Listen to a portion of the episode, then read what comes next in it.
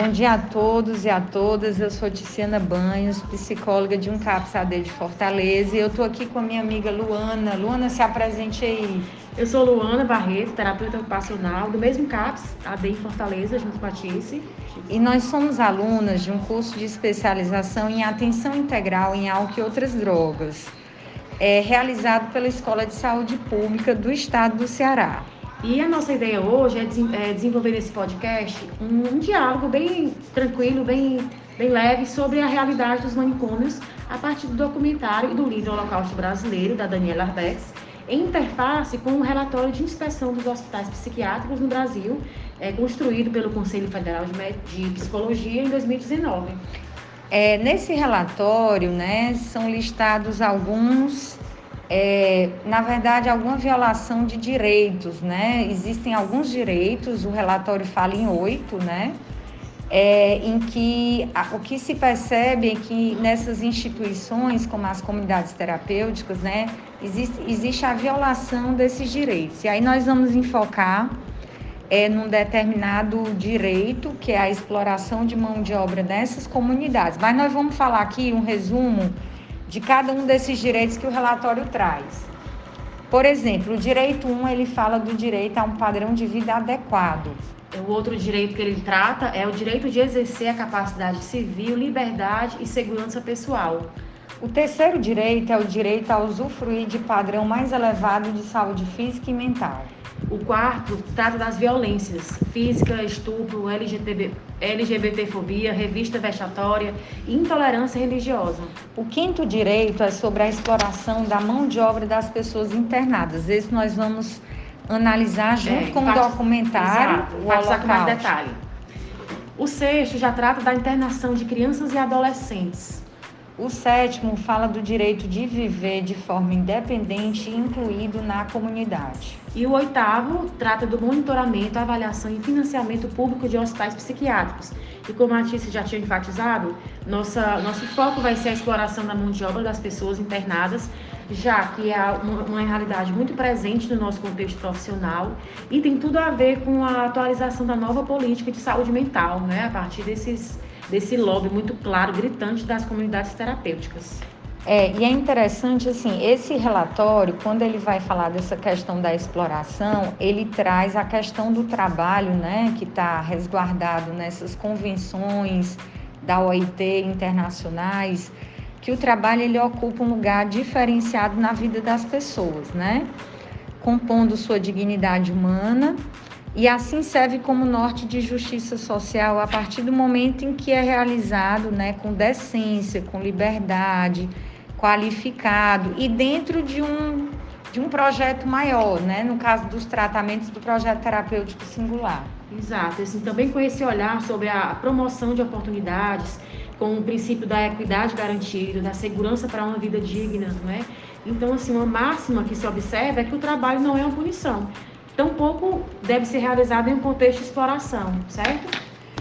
E ele não deve ser forçado, né, gente? Assim, e não só existir para ocupar um tempo ocioso, como traz o relatório, né? E aí o relatório traz também é, a questão do, da reabilitação, né? Como é que a gente pode pensar a questão da reabilitação nesses contextos de tratamento de saúde mental? É, o, que se, o que se observa no cotidiano dos, dos serviços de, de que se propõe, pelo menos em tese, ser de saúde mental, né? Que é o oposto, é de doença mental mesmo, é que não existe esse olhar concreto, é, factível pela reabilitação. Não, é? não existe. A partir dessas práticas, dessas estratégias cotidianas impostas a essas pessoas, não se vê possibilidades palpáveis de reabilitação. E até esse próprio conceito de reabilitação é algo, é algo atualmente muito contestado né? Porque aquela velha música do Lulu Santos, né? Nada do que foi será de novo do, que, jeito que já foi um dia. Mas pode ser muito melhor, né? Não tem como se garantir que a pessoa vá, vá ter, resgatar exatamente a vida que tinha antes, mas muitas habilidades podem ser adquiridas, muitas capacidades despertadas, muito talento, muitos talentos despertados, né? E aí vem a Lei 10.216. É, e só pegando um pouquinho o gancho que a Luana comentou, assim, se a gente for pegar o conceito do canguilhem, do normal e do patológico, o canguilhem vai trabalhar a questão da normalidade dentro da ideia do indivíduo se adaptar a uma nova norma de vida. Então, a reabilitação não se trata, como a Luana disse, de se retornar a um estado anterior, né? É, a gente também pode trazer aqui para essa discussão a Lei 10.216, que é a lei conhecida como a Lei da Reforma Psiquiátrica, né? Que ela fala que o tratamento de saúde mental ele deve ser feito dentro de um contexto de respeito humano, né? E que o benefício tenha como maior norte a questão da saúde mental, né? E, e o que a gente percebe é, é, que muitas vezes, assim, esses tratamentos nessas comunidades terapêuticas, o benefício muitas vezes visa o lucro e não o próprio benefício à saúde do, da pessoa em sofrimento, né? Ou, ou usuária de algum tipo de álcool e droga.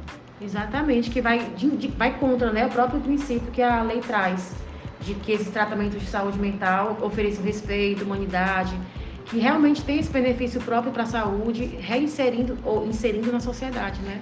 E aí, observando aquele documentário do Holocausto Brasileiro, Tis, dá para a gente fazer um paralelo também com as práticas profissionais. Né? Os, os, funcionários é, em, em função subalterna a uma diretoria, eles eram obrigados, concordando ou não, a viabilizarem os corpos mortos das, dos, dos pacientes do hospital, do colônia, para as faculdades de medicina, né? Então, é um fazer uma, uma praxis muito, muito distorcida, muitas vezes, do que eles próprios gostariam de fazer ou acreditavam, né? E não deixa de ser uma alienação, né? Uhum.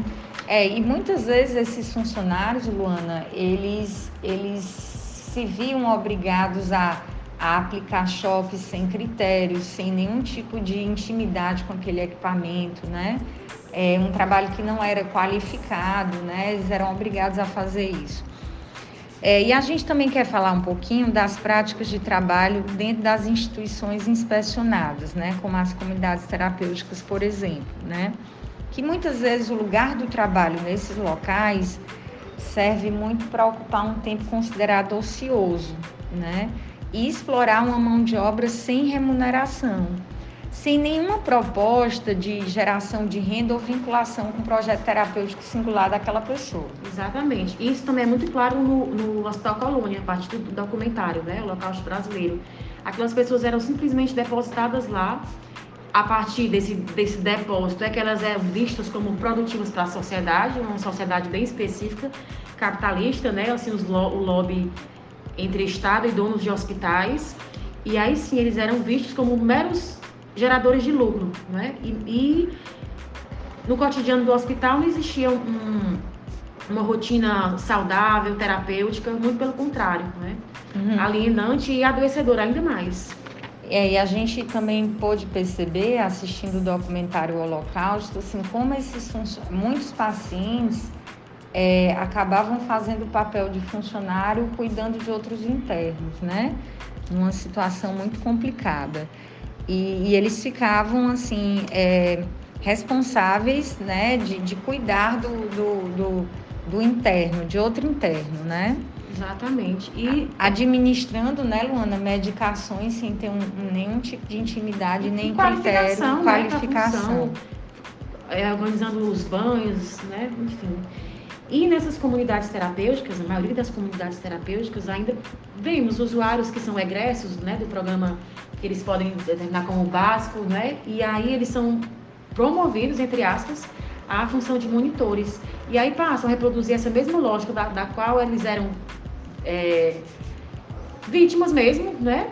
Em prol de um, de um desenvolver um trabalho, agora, agora sou profissional, né? E, e a gente pode trazer um pouquinho da nossa prática, né, Luana? falando um pouquinho assim de, de, de, pessoas que a gente atende aqui no CAPS, que vêm dessas comunidades e que e fazem um relato assim de como elas são obrigadas a, a construir prédios para os donos das comunidades é, terapêuticas. Fazer serviços domésticos de pintura ou qualquer, qualquer que seja, né, na casa dessas pessoas. E aí vem assim a proposta do trabalho para com o objetivo maior de, de levar à exaustão mesmo, porque já que se prega a abstinência, né, como máxima, então, assim, eles parece que entendem que essa pessoa, quando chegar no estado de exaustão, não vai ter forças nem para pensar em procurar qualquer que seja a substância, né? E aí, é... a gente passaria horas e horas conversando sobre esse assunto, né, Tice? Mas, assim, em suma, não dá para pensar a reforma psiquiátrica no contexto brasileiro como mera extinção de estruturas físicas, né, hospitalares, por exemplo. Nós vemos sim, ainda hoje, no contexto de redes substitutivas, profissionais que, que trabalham uma lógica manicomial, né, porque é uma questão muito mais atitudinal do que de estrutura física em si, não é? Uhum. Então é algo que, que requer capacitação, capacitação, atualização é, profissional por, sob o olhar da educação permanente, assim algo constante é, o desejo também de se trabalhar em saúde mental, isso conta muito? E eu acho que é só assim que a gente vai começar a pensar que na consolidação da reforma psiquiátrica, de fato e de direito, né, Tice? Exato. A gente pode até retomar um pouquinho o que o Dassaev fala em um podcast, né? É que o manicômio ele não é só uma estrutura física, né? Como a Luana está dizendo aqui, ele é uma lógica, né? E a gente percebe é, nessas comunidades terapêuticas, né, essa, essa reprodução dessa lógica com novas roupagens, né, como a gente vê também naquele filme Bicho de Sete Cabeças. É como a Luana diz, a gente podia passar aqui o dia conversando sobre esse assunto, um papo aqui gostoso com a minha querida amiga Luana, que trabalha aqui comigo no CAPS. Mas a gente precisa se despedir, né, Luana? Exatamente. Então, até outro momento, pessoal. Foi ótimo estar com vocês e até breve. Tchau.